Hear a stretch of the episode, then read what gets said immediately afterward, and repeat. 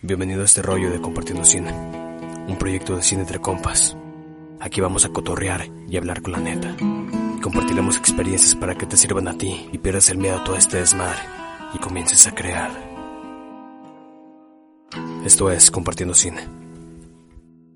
Hola a todos, bienvenidos una vez más a este lugar Compartiendo Cine. Les habla Caleb Triana y el día de hoy tengo un gran invitado. Él es guionista, director y productor. Ha hecho varios cortometrajes y hace algunos años estrenó su ópera prima, El ombligo de Guiedani.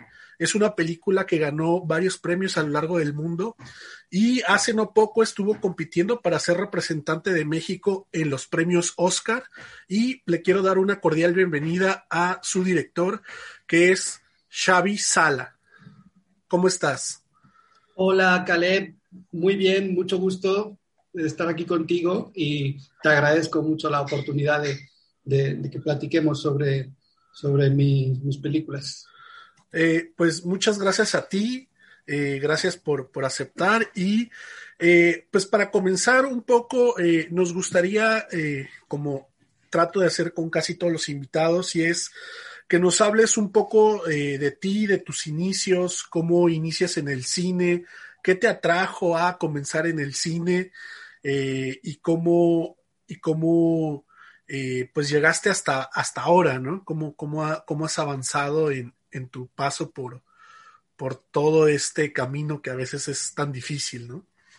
Sí, sin duda, Caleb, es un camino muy difícil, hay que picar mucha piedra, como yo digo, y tener mucha paciencia, no es un camino de rosas, el que quiera dedicarse a esto tiene que ser muy humilde y saber que el camino es largo y, laborioso y muy complicado, ¿no? Pero sí, yo, yo realmente, eh, yo no estudié cine, yo soy licenciado en periodismo y cuando acabé la carrera, eh, lo que sucedió es que me di cuenta que no me interesaba ese trabajo, aunque me fascina el periodismo, pero no quería ejercerlo. Entonces lo que hice fue seguir mi intuición de lo que yo había hecho desde niño, aunque yo no sabía que era cine. Yo desde niño hacía audiovisuales. Como vengo de una familia humilde, eh, trabajaba con diapositivas que les ponía sonido, no tenía cámara de video ni nada. Entonces, aquello eran cortometrajes que hacía, que los, proyectaba para mi familia, salían mis hermanos, salía yo. Entonces, de pronto me di cuenta, eh, tomé un pequeño taller de guion. Y la maestra, que había una guionista muy conocida, me dijo, Xavi, yo no sé qué andas haciendo con ese pinche periodismo. Tú llevas toda la vida haciendo cine. Entonces ella me cayó el 20. Dije, sí, esto es lo que a mí siempre me gustó. Nunca pensé que era, que era profesional lo que yo hacía y, que, y que realmente era el inicio de mi carrera pero luego analizándolo, por supuesto, de hecho, viendo mis cortometrajes profesionales y mi largometraje, me acuerdo de, mis inicios de niño, digo, no, claro, todas esas inquietudes ya están. Entonces ese fue mi, mi, mi, camino. Eh, empecé, empecé a trabajar en uh, cortometrajes, por supuesto, empecé, trabajé en publicidad y con un dinero que me dieron, pues me pude independizar ya para, para dedicarme, me fui a, a vivir a, la capital de, España y de Madrid y allá pues me acuerdo de, haber trabajado mucho y, empecé en la televisión también, a trabajar de guionista en la televisión. Entonces de esa manera fui configurándome hasta que inicié ya mi primer rodaje profesional, que fue cortometraje 60 años, y de ahí son nueve cortos y viajaron muchos, muchos premios. Eh, pues, realmente más, más, de, más de 300 festivales entre todos, ¿no? Y 80 premios o algo más, ¿no? Y hasta hoy, ¿no? Que, que ya, pues, como bien decías, eh, estrené El ombligo de Guidani eh, en el Festival de Chicago en el 2018 y recientemente se acaba de estrenar eh, en España. Bien, y hablas de que, de que inicias como periodista y de periodista te diste cuenta pues que realmente lo que querías es hacer cine, ¿no? Pero creo que alguna de las cosas que, quizá podrían unir a ambas profesiones es que eh, las dos se encargan de contar historias, ¿no? Cada, cada una en, en, su formato y de maneras eh, muy diferentes y muy diferentes de acercarse a las historias, pero eh, tu formación de guionista, digo, más bien tu formación de periodista te dio algunas bases para lo que hiciste después como guionista y como realizador cinematográfico? Sin duda, sin duda. no sé si atribuírselo necesariamente a la universidad, donde estudié periodismo, estudié en varias universidades, ah, pero al trabajo periodístico sin duda. Yo siempre digo, yo imparto talleres de guion y asesorías, ah, y siempre digo a, mis alumnos que, que un periodista es un guionista en potencia, tiene que saber contar, contar bien, el buen periodista, ¿no? Entonces, eh, ahí está muy conectado con el, con el, cine y con el ejercicio de guion. Otra cosa es que en el guion tienes que poner tu mirada, ¿no? tu punto de vista más íntimo, más, más uh, subjetivo.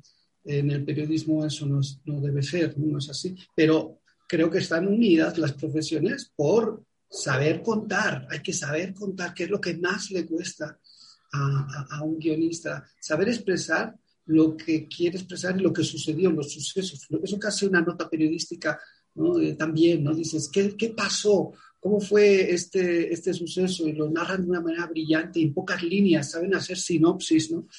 Eh, eso es el guion. Entonces, sí, por supuesto, uh, creo que tiene esa, esa conexión. Bien, y aparte eh, de, de, ser guionista, pues también eres, eres director, ¿no?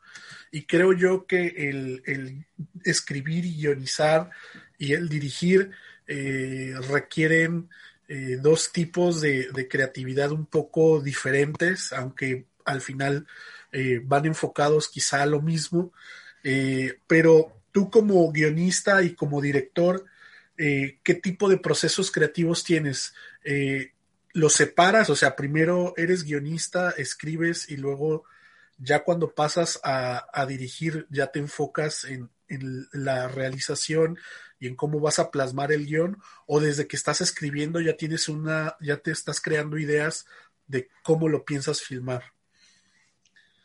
No, no, yo, yo mi autoridad para hablar como director y como productor mm, viene del guion. Es decir, gracias a que soy guionista, tengo autoridad para hablar como, como director y, productor. Es decir, yo, yo escribo pensando en el guion, no hago un guion técnico cuando estoy escribiendo guion, hago un guion literario que lo podría dirigir cualquiera, no solo yo.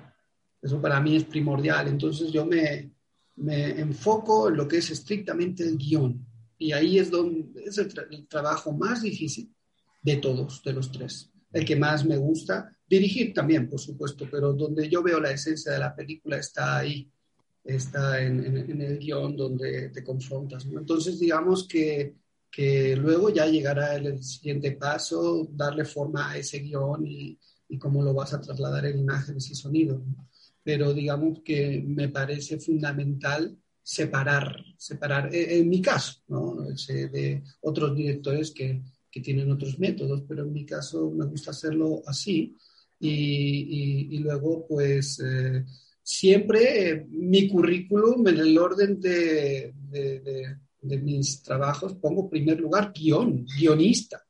Es lo que empecé siendo, donde yo creo que me identifico plenamente de donde salen mis historias desde ahí. Eh, y bueno, decías que, se, pueden complementar y, y creo que la formación a lo largo de los años que me ha dado trabajar en mis cortometrajes, en estas tres facetas, pues toda esa experiencia ayuda a que he podido hacer en, mi primer largometraje. Bien, eh, eh, y en, en, cuanto a los cortometrajes, eh, hiciste nueve cortometrajes, este, y, cada uno, pues cada uno que hace, cada vez que uno hace un trabajo diferente, pues se enfrenta a diferentes retos, ¿no? Pero lo que me gustaría preguntarte es, tanto como guionista, sobre todo como guionista, ¿qué diferencias hay entre un, cortometraje y un largometraje? Yo sé que lo principal es la extensión, ¿no? Pero el hecho de que el cortometraje sea más compacto, supongo que hace que lo que tienes que contar sea muy distinto o tenga un tratamiento muy distinto a como lo puedes hacer en un largo, ¿no? Entonces, principalmente para, para ti, ¿cuáles son las diferencias de cuando estabas haciendo corto a cuando ya saltaste a hacer el primer largometraje? Sí, bueno, si hablamos de lo que tiene que ver con la, con la producción, pues son producciones más sencillas, en ese sentido no hay duda. Si hablamos estrictamente de eso y de días de filmación y de presupuestos. Entonces ahí, por supuesto, hay, es lógica la, lógica la diferencia. En cuanto a forma de abordar, eh, yo abordo idéntica, de idéntica manera, corto y largo. Lo que me mueve es qué, necesito, qué quiero contar, qué, qué necesito eh, transmitir, ¿no? ¿Qué, ¿Qué, me inquieta, qué me confronta? Y eso es lo que me mueve a escribir un guion de corto o de largo. Um, aparte de la duración y la extensión, claro, um, hay una diferencia importante que es eh, la posibilidad de desarrollar personajes, que el cortometraje no te deja y el largometraje en sí. Entonces creo que ahí es donde uh, es muy interesante hacer un largometraje por esa parte.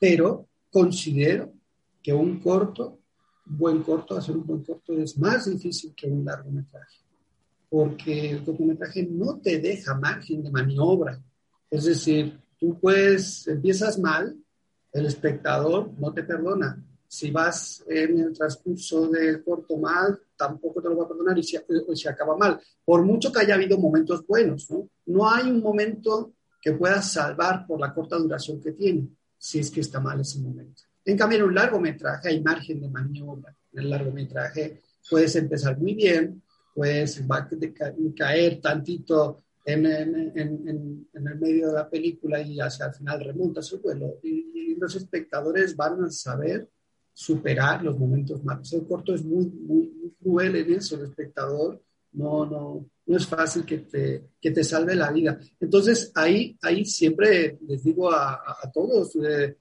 hagan un corto, un buen corto, no hacen un corto, hagan un buen corto y verán lo difícil que es, yo lo admiro mucho el cortometraje, y luego esta posibilidad de que, o imposibilidad de desarrollar personajes, hay que agarrarlo a favor. Con unas mínimas pinceladas en el corto debes ser capaz de describir y de contar las emociones de, de, personaje, un protagonista. Entonces eso para mí es, sagrado, creo que es un reto absoluto. Y para nada el cortometraje es hermano pequeño de nadie, no, no, son formatos que se complementan y que deberíamos los directores combinar cortos y largos, largos y cortos, sin ningún tipo de, de, pudor, ¿no? De complejo. Sí, eh, hay, hay, ha, ha, habido casos de directores que ya, ya han hecho algunos largos y de repente se regresan a hacer cortos o medio, mediometrajes pero es muy poco visto, ¿no? Normalmente en el mundo de, eh, del cine es el, el, sueño grande es hacer un largo y ya muchos dicen en una vez que haces un largo pues no te regresas a hacer un corto, ¿no?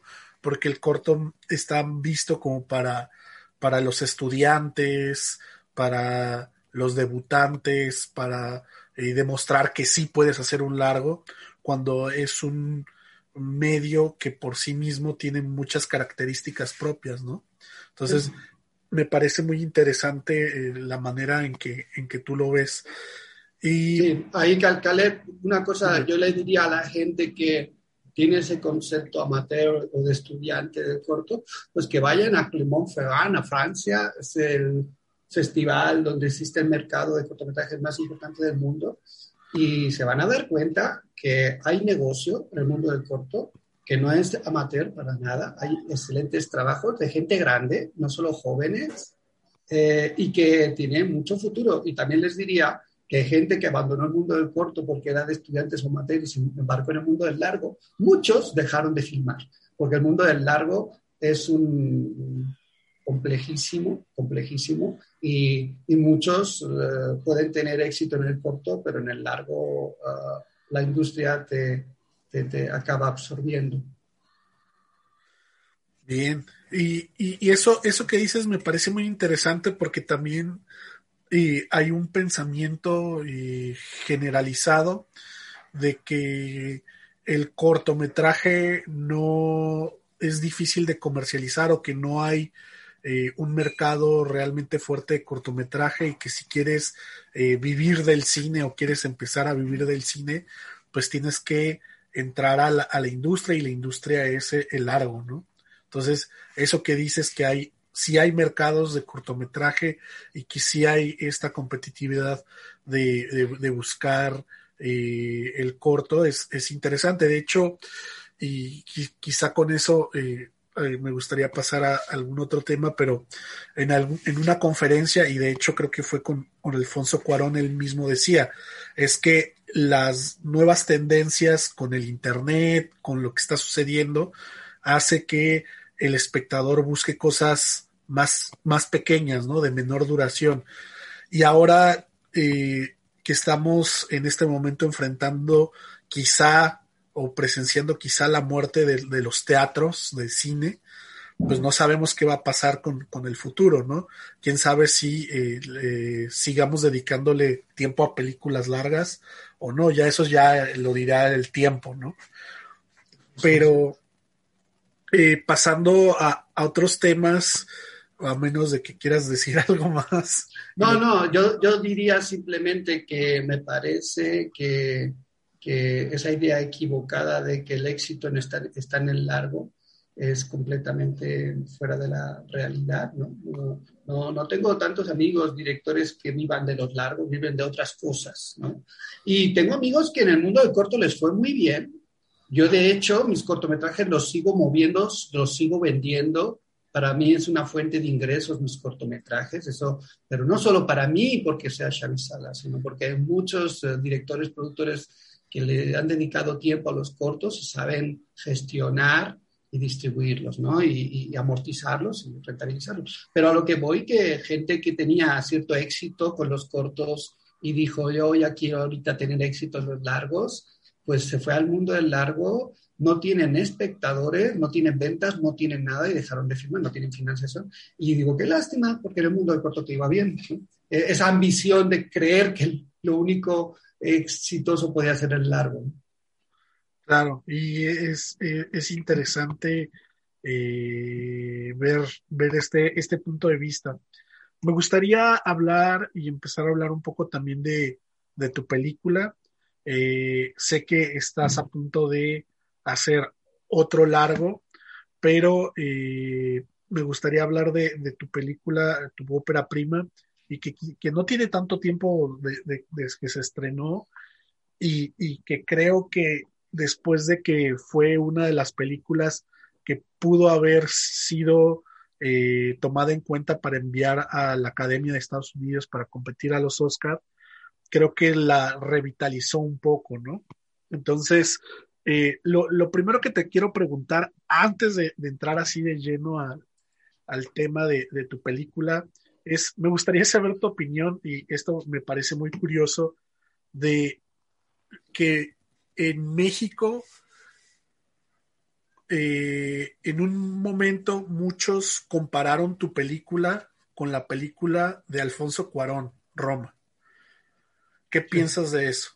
¿Te parece bien? ¿Te disgustó? ¿Te, gustó? ¿Crees que no son iguales? ¿Crees que son muy diferentes? ¿Desde dónde tú las construyes tu película, no? Bueno, la crítica mexicana y ahorita la crítica en España también lo están diciendo, pues dicen que somos la antítesis, somos el extremo opuesto de Roma. Si ser el extremo opuesto de Roma es que son películas parecidas, pues ah, creo que es un error. Evidentemente, algo que es el extremo opuesto es que no tiene que ver. Son puntos de vista muy diferentes. Yo pienso que Roma tiene muchos aciertos, pero para nada es una película social que la protagonista sea una empleada indígena, una empleada doméstica indígena y que hable de, realmente de, sus problemas. Siento que es la mirada del director que es el niño que recuerda su infancia, una mirada completamente subjetiva donde no hay un rigor en el análisis de la situación de una empleada indígena, mujer, y de toda la, digamos, la lucha identitaria que vive clasismo y racismo. No, no, es una mirada sumisa, completamente. En cambio, el ombligo de Guidani, pues, si dicen que somos el extremo opuesto o la antítesis de Roma es porque es precisamente lo contrario. Somos una mirada insumisa, rebelde, contestataria, eh, antiaspiracional, eh, pues eh, digamos que, que, una, una, propuesta nada edulcorada desde el punto de vista real de la niña indígena y que, y que de hecho se lleva al extremo de estar completamente con ella, incluso en el sonido. Entonces, digamos que son propuestas tan diferentes que, que puede ser interesante esa comparativa para ver, uh, bueno, pues cómo se pueden hacer películas tan diferentes con, con tramas, en principio a lo mejor algo parecidas. La trama puede ser parecida que sea de empleada doméstica, pero el tema es muy diferente. El tema que le interesa a Alfonso Cuarón no es ni la identidad, ni el clasismo, ni el racismo. Claro. Eh, sí, siempre, eh, desde, eh, sí vi varias, varios que, hicieron esta comparación y no necesariamente de, mostrar las similitudes, sino también de, mostrar las diferencias. Este, pero algo que me parece muy curioso es que tu película se estrenó casi al mismo tiempo que la de él, ¿no? En el mismo año, creo que incluso compartieron exhibiciones en algunos festivales. Este, y, y... Sí, le estrenamos, perdón, que te interrumpa. Ah, se estrenó en Venecia, Roma, y a las dos semanas estrené yo en Chicago, y luego fuimos juntos a Morelia. El primer festival de México donde se vio el ombligo de Guidani y se vio Roma fue en Morelia. Entonces estábamos compartiendo festival. Fuera de competencia Roma, evidentemente. Claro, sí, eh, Roma, tú, tú estás en competencia, Roma estaba en eh, en exhibición nada más, como invitada. Pero, pero es interesante, ¿no? Esto, y sobre todo, eh, cómo eh, de repente hay, hay ideas y hay cosas que están en el, en el ambiente que eh, hacen que existan estas coincidencias, ¿no? Por ahí también hay otras películas que, que salieron casi al mismo tiempo, por ejemplo, como la de la camarista, que también la comparaban mucho con, con Roma. Entonces es, es, es interesante cómo eh, de repente hubo estas conexiones que yo llamo de que, que, que son increíbles en el, en el mundo de, de, la, de la creatividad, donde, un, donde a muchos eh, ven cosas muy similares y cada quien la toma por su lado, ¿no? Cada quien la ve desde su perspectiva y toma lo que cree que, que es valioso eh, mostrar, ¿no? Y en, ese punto me gustaría preguntarte algo, ya que tú también eh, te consideras muy guionista, y es, yo he escuchado que hay diferentes acercamientos al guion, hay algunos guionistas que dicen, pues uno solamente puede escribir pues acerca de sus experiencias personales, ¿no? De, lo que él tiene cerca, de lo que ha vivido y no puede escribir de otras cosas que no ha vivido porque no, la, no, no las ha sentido, ¿no? Entonces, si no las has sentido, no las puedes eh, expresar, mimetizar, etcétera, ¿no? Por otro lado, hay otros que dicen que sí se puede escribir eh, sobre historias y cosas que son quizá un poco ajenas a uno, pero hay que tener cierta sensibilidad y cierto poder de observación, ¿no? Entonces, en tu caso, primero que nada es cómo tú te sientes o cómo tú es, es desde dónde tú escribes tus historias, qué es lo que te hace sentir mejor a la hora de empezar a escribir y qué, qué es lo que tienes que tener siempre claro tú, tú en tu proceso creativo, qué buscas a la hora de escribir o cuando te sientas a escribir dices, esto tengo primero que tener esto y esto claro para poder escribir algo.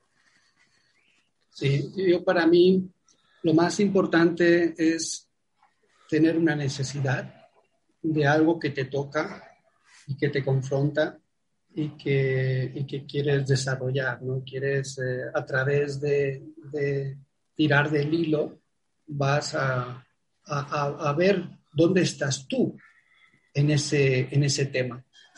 Parto de temas antes que de tramas, eso es muy importante. Entonces, sobre lo que tú dices, no creo que necesariamente haya que vivir las experiencias, hay que sentirlas como propias, pero no necesariamente tienes que haber vivido. Uno no tiene por qué ser un psicópata para escribir sobre un psicópata, pero si el psicópata tiene corazoncito, porque tú te puedes identificar con él, ahí estás tú. Y dices, yo no quiero ser un psicópata, no, yo no digo que seas psicópata, yo digo que tú tienes corazón como el psicópata. Y eso nos une a todos los seres humanos. Entonces, la, digamos, el que uno trabaje con distancia y no se meta en los zapatos del otro, es un grave error para mí. Creo que te tienes que poner en el lugar del otro para escribir sobre él y sobre su historia, sobre, ella. A partir de ahí puedes hacer todas las películas que quieras, aunque no hayas tenido que vivir necesariamente esas experiencias. Sí que las sientes como propias. Eso no quiere decir que no conozcas bien la historia, ¿eh? Porque hay gente que dice, no, yo como no necesariamente eh, he sido violador y voy a hablar sobre un violador, no necesito saber nada de los violadores. No, claro, tienes que conocerlos, aunque tú no lo hayas sido, para ver qué hay de ti en ellos. Investigar y documentarse es fundamental en el mundo del guion, para el género que sea. Eh, y, creo que esa es mi, mi, base, mi base. A partir de tener desarrollado temáticamente de qué quiero hablar, qué es lo que me toca, qué es lo que, qué necesidades tengo ahí de, de, comunicar, uh, ya tras una trama que tenga que ver con ese tema y que me lleve a, de alguna manera, cumplir esa premisa dramática de reflexión que quiero, que quiero hacer en la película o en el cortometraje, ¿no? En el largometraje corto. Entonces, eh, por ahí va, por ahí va, no, no, no creo que haya muchas fórmulas. Yo llevo muchos años en esto y, y, lo he contrastado con muchos guionistas históricos grandes, ¿no? Cómo trabajaba, ¿no? Hace poco falleció Jean-Claude Carrier, sus grandes trabajos con Buñuel y bueno, en fin, en general, todos los uh, guionistas que admiro siguen procesos creativos parecidos, ¿no? No puedes, no puedes eh, empezar la casa por, por el tejado, ¿no? tienes que empezar por la base. Y grave, grave error muchas veces es empezar por una trama sin saber dónde estás tú temáticamente en esa, en esa historia. Bien, y eh, con esto me, gustaría entonces preguntarte cómo fue tu acercamiento para comenzar a hacer el ombligo de Yedani y qué, fue lo que te inspiró a comenzar a, escribir esta historia. Bien, pues yo conocí a la comunidad zapoteca hace como, como 13 años. Eh, y entonces me asombró la profunda identificación identitaria con ellos yo soy mexicano, pero nací en los países catalanes y la agresión contra mi identidad eh, originaria, eh, la lengua catalana, y tradiciones de mi cultura era idéntica a la que vi que sufrían los comunidades zapoteca y tantas otras comunidades en México. Entonces, ese fue el primer punto de conexión, el tema de la identidad, ¿no? Y cómo la pena por la lengua, el complejo de inferioridad, todo eso estaba y yo decía, yo puedo hablar de la comunidad zapoteca autobiográficamente porque eh, es, en esa parte es idéntico a lo que yo viví. Entonces ahí lo tuve fácil. A eso se unió el clasismo y el racismo que vivo cada día en la Ciudad de México. Y esos tres temas, en primer lugar, identidad, clasismo, racismo, fue el, digamos, el germen originario del ombligo de Guidani. Es importante decir que yo el tema de la identidad ya lo había tratado. Había un cortometraje mío que es el más laureado, que es Hijab, que todavía sigue proyectándose por festivales del mundo y, y, se programa en programas educativos. Y eh, bueno, ese, ese cortometraje también hablaba de la identidad y es eh, casi, me inspiró mucho para el ombligo de Guidani. Entonces, a partir de ahí es cuando decidí trazar y escribir una trama, y que fue la trama de, la, de, de Kirani, la niña que va con su mamá a trabajar de empleada doméstica a México. Pero fue ese orden, ¿sí? De, de, tema a trama. Tema a trama, perfecto. Y justo que, hablas un poco de eso y es, y, algo que, noté, y es una, una de las cualidades de tu película y que se alabó en, diferentes partes fue este hecho de que tuviera diálogos en, el dialecto zapoteco, eh, la película.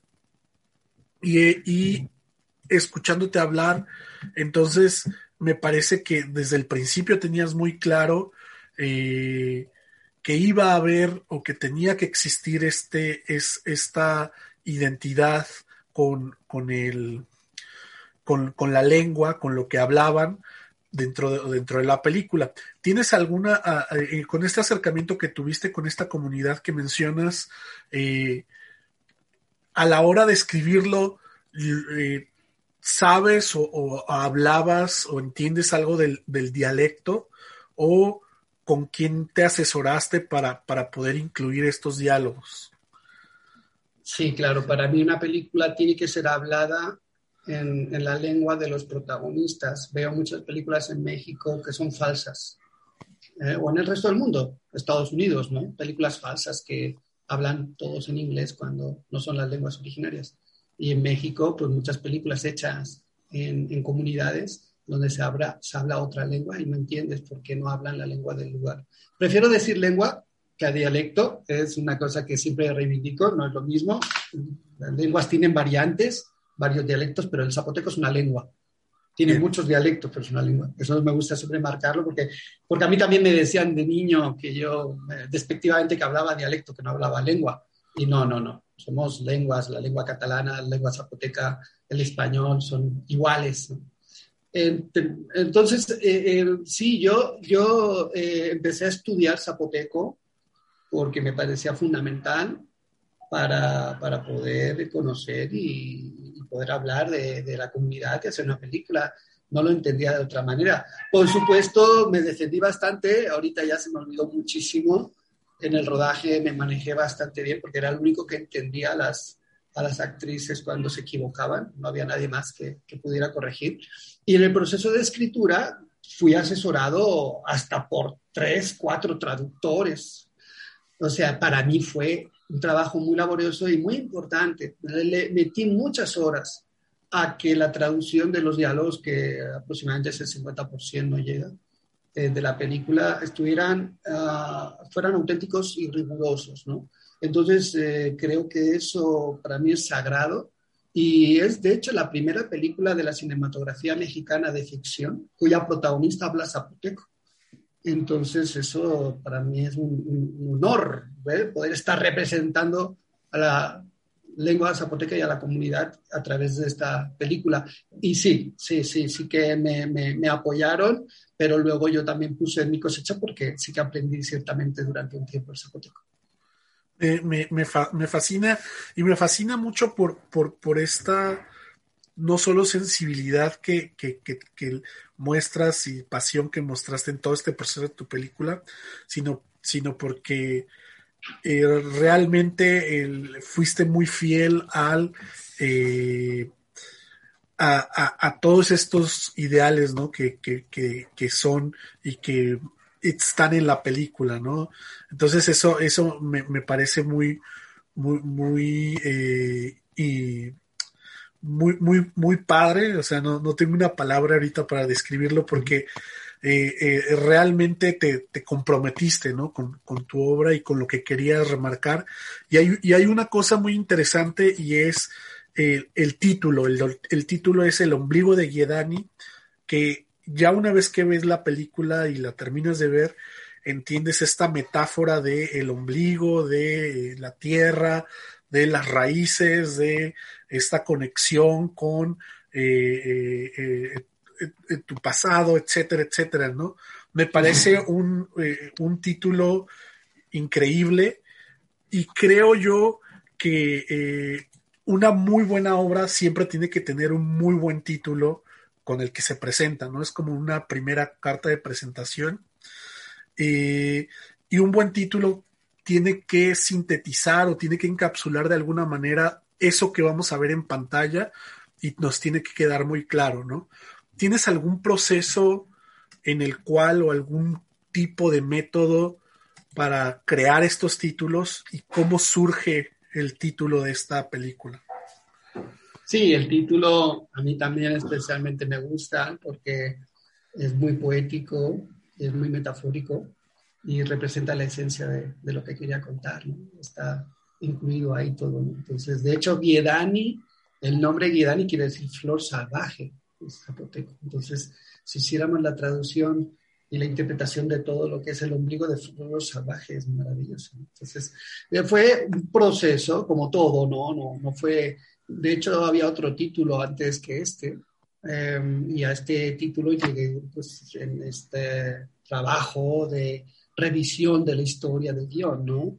Ah, hubo gente importante que quería cambiar el título, ¿eh? O sea, fíjate que, que, les parecía poco comercial, ¿no? Me acuerdo cuando nos dieron el premio de Cinepolis Distribución, que finalmente no, no, no acepté, eh, preferí distribuir yo la película, eh, pues Cinepolis no le parecía comercial, el, el ombligo de Guidan. No te puedo decir de qué manera llegó, simplemente dándole vueltas a lo que quiero contar, me di cuenta que la tradición de enterrar la placenta y el cordón umbilical era algo muy arraigado que se estaba perdiendo y me impactaba mucho esa tradición y estuve indagando y preguntando a mujeres, ¿no? Y dije, oye, es que realmente, realmente eso es, eso es, ahí está todo, Entonces, pues vas llegando, vas llegando hasta que dices el ombligo de Guidani. En zapoteco, Isquipi Guidani ¿eh? Entonces, Gidan es el título original de la película, aunque todo el mundo la conoce como el ombligo de Gidan. Perfecto. y ahorita mencionaste algo eh, acerca de la distribución y, me gustaría quizás salirme un poquito de, toda esta charla de, la película para, hablar de, esto del, eh, las distribuciones, porque creo que es una parte muy complicada en el proceso eh, de, la producción en general de una película. Normalmente cuando uno entra a estudiar cine, de repente hay algunos que te hablan de los tres procesos básicos, ¿no? Preproducción, producción, postproducción. Algunos quizá te hablan de cuatro, ¿no? del desarrollo eh, luego preproducción, ¿no? Pero de repente hay, hay muy pocas veces que se habla de la distribución, ¿no? Y al final eh, muchos se quedan y terminan eh, sus películas o sus cortometrajes o lo que sea y ya no saben qué hacer con ellos después, ¿no? Entonces, me, me parece primero interesante, uno, que hayas rechazado el que un, un eh, una distribución de una empresa que es tan grande en México por eh, preservar los valores de, tu historia, quizá y que no te eh, quisieran cambiar algo. Y segundo es, ¿cómo, ¿cómo, logras la distribución de, una película como, como tu película, ¿no? Porque a pesar de que tiene valores muy claros, muy interesantes y, y muy eh, ricos, de repente, pues no es una película fundamentalmente comercial, ¿no? Comercial como le diríamos burdamente en el sentido de que eh, pues no, no, no tiene mucha música, no tiene grandes personalidades en la pantalla, gente famosa, este, y ese tipo de cosas, ¿no? La, eh, ¿cómo, cómo, lo logras? ¿no?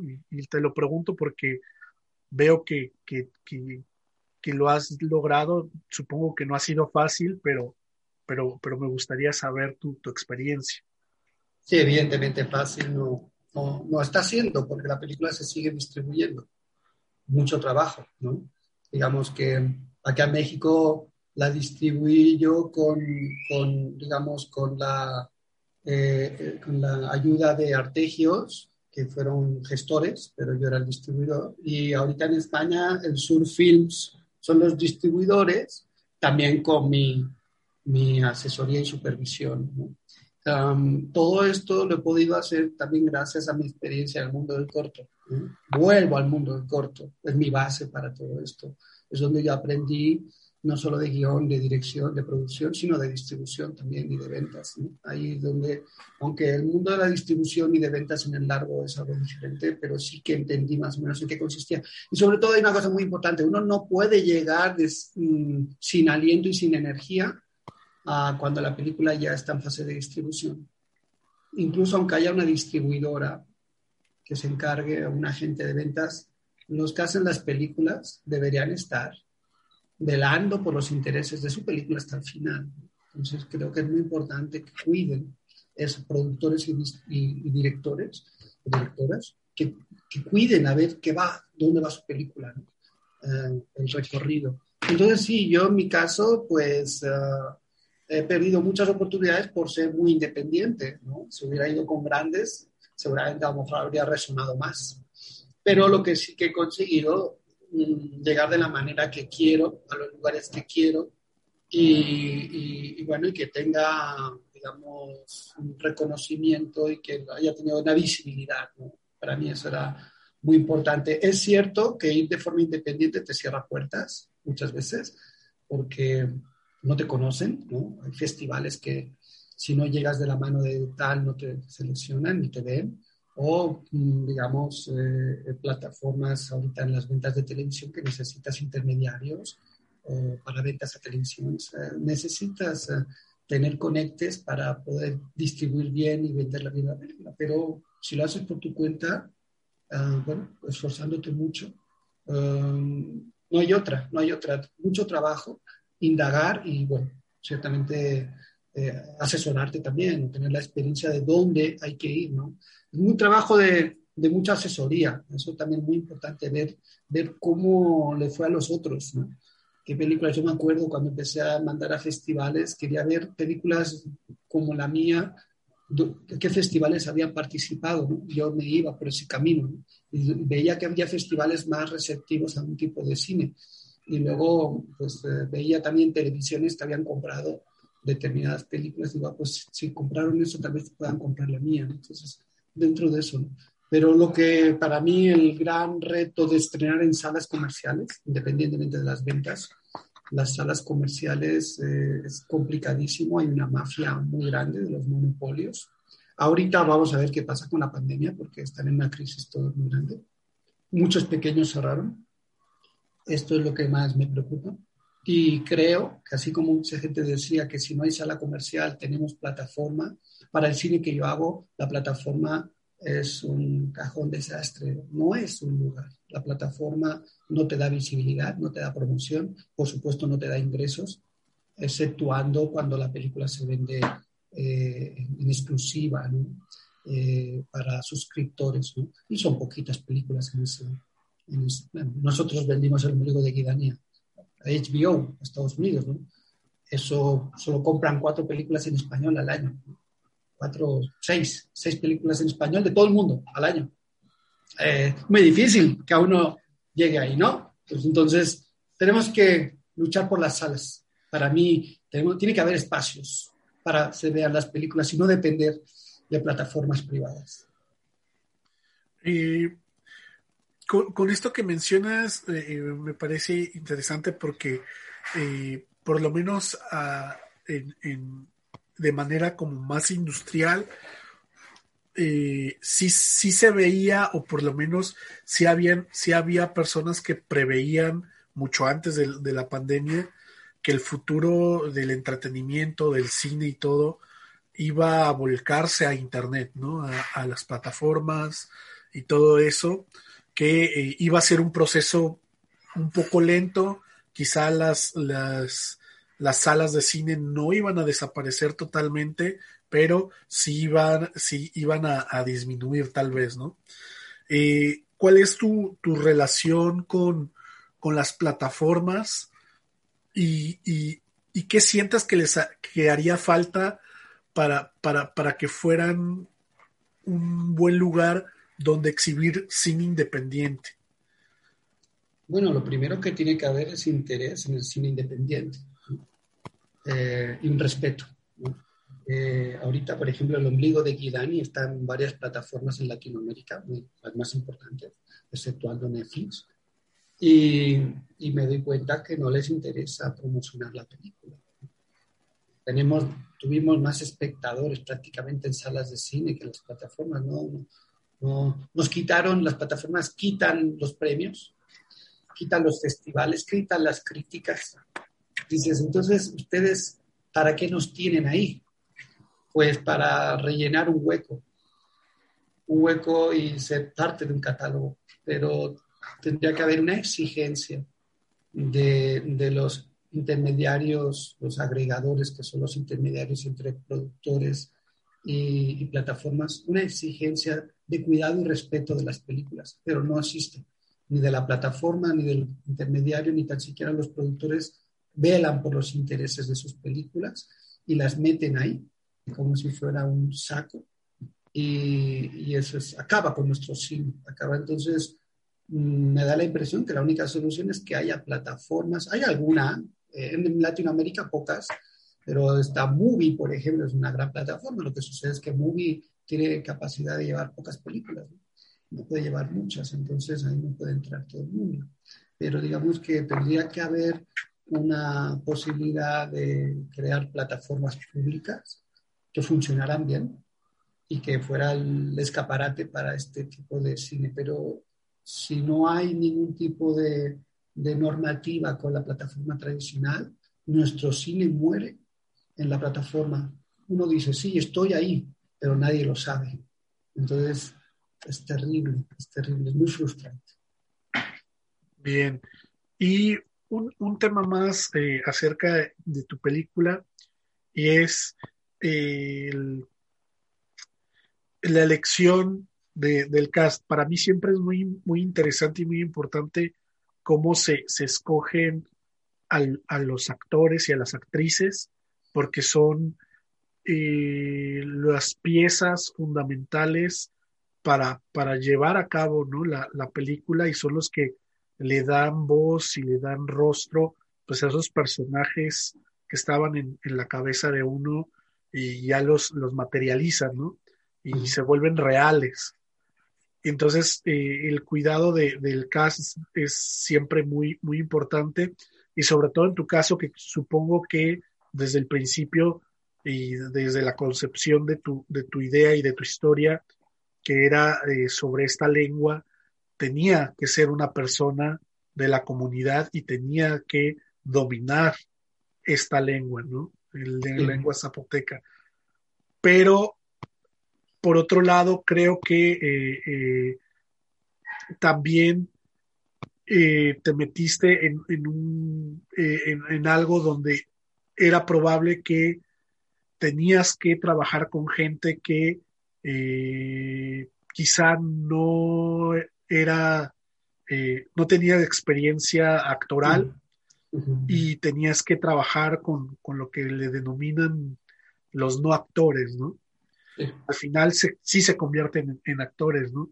Pero, pero es un trabajo diferente el que se tiene que hacer con, con, un actor y con un actor a la hora de dirigir, pero eso, eso quizá lo dejamos un poquito para después. Primero es cómo, cómo llegas al cast, principalmente de, de, Giedani, que me parece que, que, al ser la protagonista y que lleva todo el peso de, de, la historia y que vas con ella y la acompañas y, y sientes y, y ves y, y, escuchas lo que ella escucha, este, pues supongo que fue, fue una de las decisiones eh, que, que, se tomó con, con, más cuidado, ¿no? Entonces, ¿cómo, cómo logras este, este cast? ¿Ya, ¿Ya la tenías contemplada?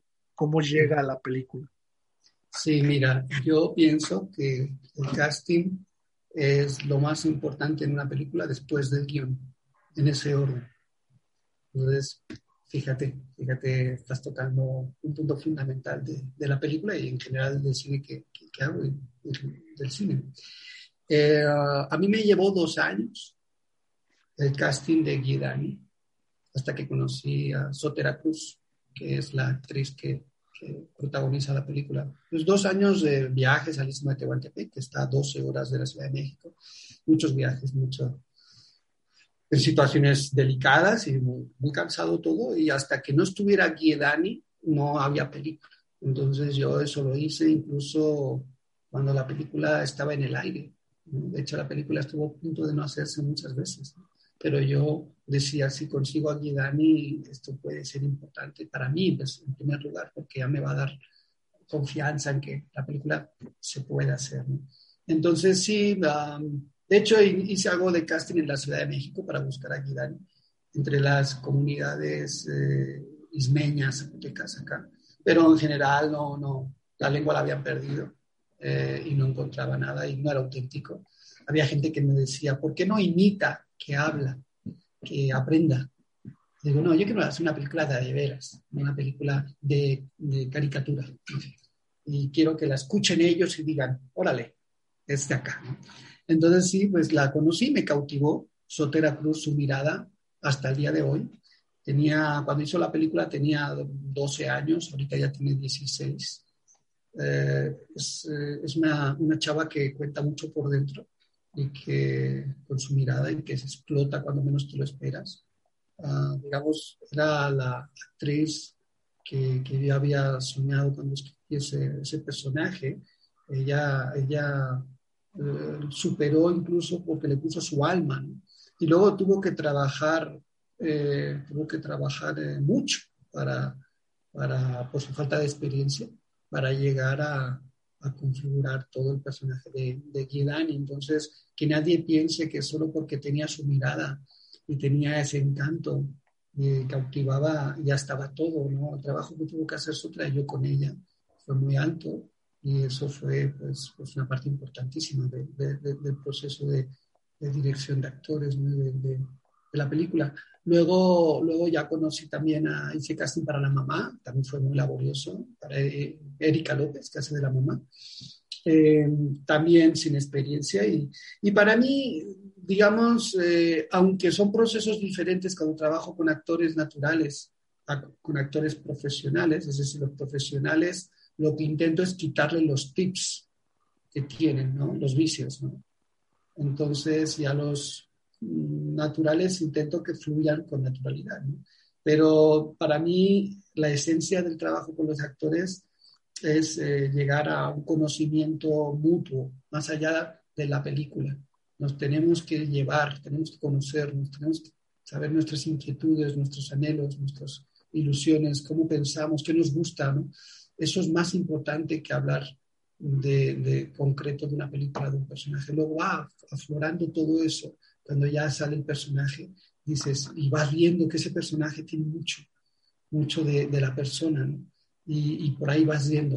Pues, de hecho, la selección en el casting eh, influye mucho las vivencias y las inquietudes de alguien, más, más allá de los parecidos físicos o dotes interpretativas. Si el actor no tiene nada del personaje, no me interesa, por muy buen actor que sea.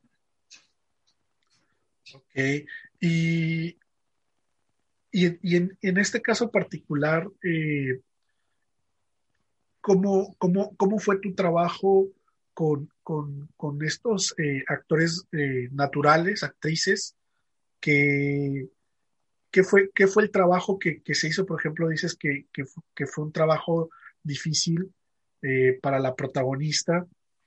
Eh, ¿Hubo algún tipo de, coaching? ¿Hubo algún tipo de quizá taller o algo que se le dio para que eh, interpretara? ¿Tú, ¿Tú la preparaste?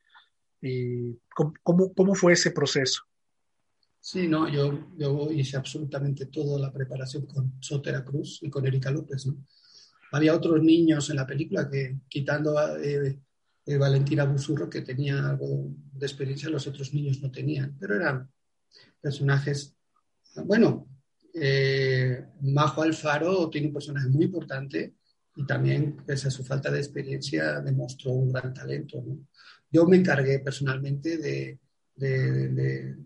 trabajar previamente con, con, los niños, las niñas, y, y de, bueno, de, llegar, llegar a ese punto donde teníamos una, una complicidad absoluta y sabían muy bien lo que tenían que hacer sin casi sin decir palabras, porque ya nos conocíamos muy bien y, las llegué a conocer muy bien, no solo en todos los sentidos, ¿no? Porque claro, para conseguir yo que, que confiaran en mí y hicieran las cosas que tenían que hacer, eso no lo hacían como autómatas, ¿no? Lo hacían por un convencimiento en lo que estaban haciendo.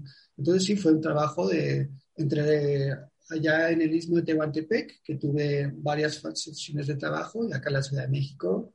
Entonces sí, fue, fue complejo, pero te confirmo que cuando ya estábamos en rodaje, yo no uso mucho el video assist, no me gusta estar mucho en el video assist, me gusta estar cerca de las actrices siempre que no impida el movimiento de la cámara. Y, y ellas, pues para ellas fue muy importante mi cercanía y que ya éramos de la familia. Eso es sagrado. Bien. creaste una, una especie de, de, familia, ¿no? Para, para el rodaje, donde todos se sintieran cómodos, ¿no? Creo que, que, eso, que eso es muy bueno y que creo que, que ayuda a, a, fluir bastante bien. Y esta fue, fue tu primera experiencia con, con, con este tipo de, de, actores naturales o ya habías tenido alguna experiencia previa este, trabajando con, con gente sin, sin experiencia actoral. Sí, ya lo había hecho en cortometrajes, sí, entonces no, no era nuevo para mí. También he trabajado varias veces con niños, con niñas y, y no, no, no, no, me resultaba tan complejo, se, sabía a qué me enfrentaba.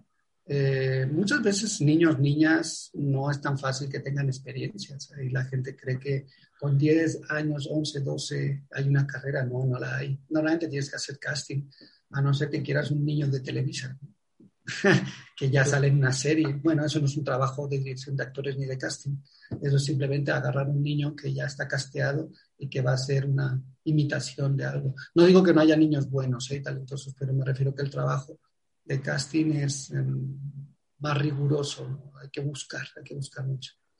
Bien. Y por último, eh, estás ya en proceso de, de, un, de, una nueva película y ¿qué, ¿qué, qué, nos puedes contar? Digo, lo que se pueda. ¿Qué, ¿De qué va? ¿De qué, qué viene? ¿En qué, ¿En qué etapa estás? Sí, bueno, se titula, la nueva película que voy a filmar se titula La Virgen Silenciosa, eh, Virgen en minúscula. Okay. Muy, muy importante. Entonces, es una película sobre el silencio y la impunidad en México, desde el punto de vista de una, de una chava que vive con su mamá, que tiene una relación edípica negativa con ella y que trabaja en los juzgados. Eh, digamos que, bueno, pues voy a dar rienda suelta a temas que me, que me tocan, que me confrontan. Y, bueno, espero que tenga el sello de, del ombligo de Guidani y de mis cortometrajes, que la gente puede identificarme ahí porque es, es muy mía esta nueva película y me veo yo muy reflejado en ella.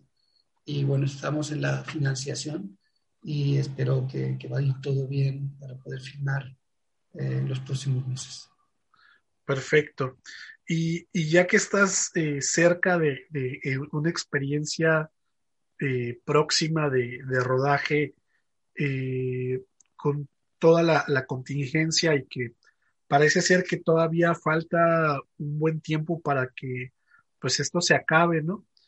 ¿qué, ¿qué, complicaciones o qué, qué has visto afectado de, de tu trabajo al menos en este nuevo proyecto que estás por, emprender o que ya estás emprendiendo, con, con esto que está pasando, ¿no? Eh, lo ha hecho más difícil, eh, se, va a complicar más o eh, todo es, todo, todo sigue como, como cuando hiciste tu primera película. Sí, bueno, yo creo que el problema, pues el distanciamiento eh, pues me ha ocasionado problema con las actrices en el casting, porque no hemos podido tener el trabajo fluido que yo quería por culpa de, de, pues, la cuarentena. Eh, lo hemos ido solventando. Eh, luego, por ejemplo, en la, en la parte de investigación, eh, que todavía pues, seguía yo trabajando en ella, ah, pues se frenó, ya no pude visitar los juzgados como antes iba, eh, ya no he podido tener los contactos que allí tenía ahorita solo telefónicamente. Eh, no, sí, todo esto, ah, incluso, incluso con trabajo de, de, de, de producción, pues mm, hablamos más que nos vemos. ¿no? Entonces, sí, sí, confío en que para cuando filmemos la película haya mucha gente ya vacunada y, podamos tener cierta normalidad, pero, pero sí, para mí me dificulta en un trabajo que necesita cercanía y, y, esa química que te da el contacto. Eh, pues la pandemia nos, nos, ha complicado la vida a todos, pero bueno, no creo que es insalvable. ¿eh? estamos ahí y confío en que a pesar de la pandemia vamos a seguir adelante todos, Bien, pues esperemos eh, próximamente eh, ver tu nueva película y eh, está abierto este espacio para que vengas a platicarnos de ella cuando la tengas lista. Muchísimas gracias, Caleb, te agradezco mucho. Ojalá que pronto la podamos presentar en México y en el resto del mundo. Perfecto.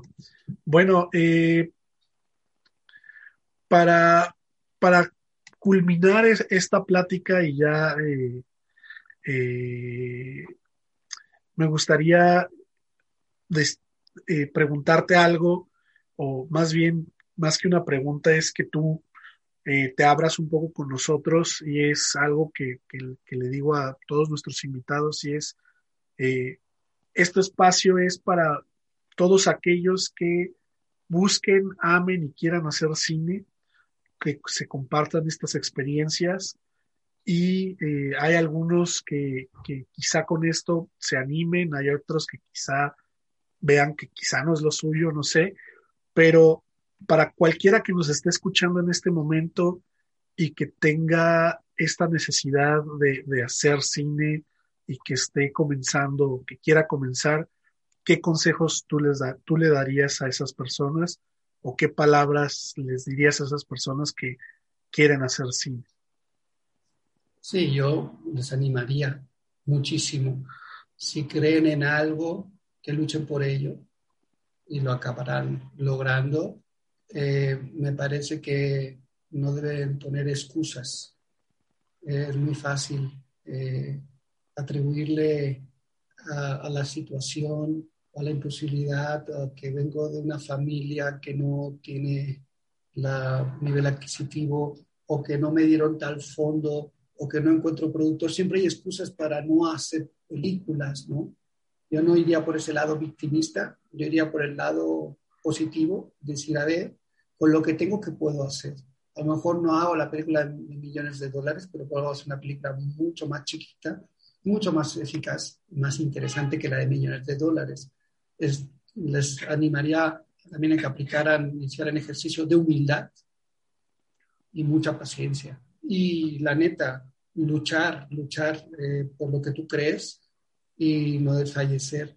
Que nadie piense que ande buscando mm, mucho dinero o que va a hacerse rico, famoso eh, o va a ligar mucho, no, no es el lugar. Eso, hay otros trabajos para eso, no, es este. Acá lo que van a conseguir es una, una satisfacción muy, muy grande por poder compartir sus emociones, sus inquietudes y sus reflexiones con los espectadores. Eso me parece que es lo más hermoso de esta, de este, esta chamba que es tan, tan difícil ¿no? y, que muchos naufragan en el camino. ¿no? Pues no, les puedo decir más que, ánimo, ánimo y que, le echen ganas, que, merece la pena. Muy bien, pues muchas gracias por tus palabras, muchas gracias por eh, prestarnos tu tiempo para esta entrevista, por todo lo que nos compartiste, por todo lo que nos comentaste, que nos enriquece bastante, que eh, reiterarte una vez más eh, que tienes las puertas abiertas para cuando tengas tu próxima película lista. Y una vez más agradecerte por, el, por, por esto y eh, tu accesibilidad sobre todo. Entonces, pues muchas gracias por, por, por estar aquí.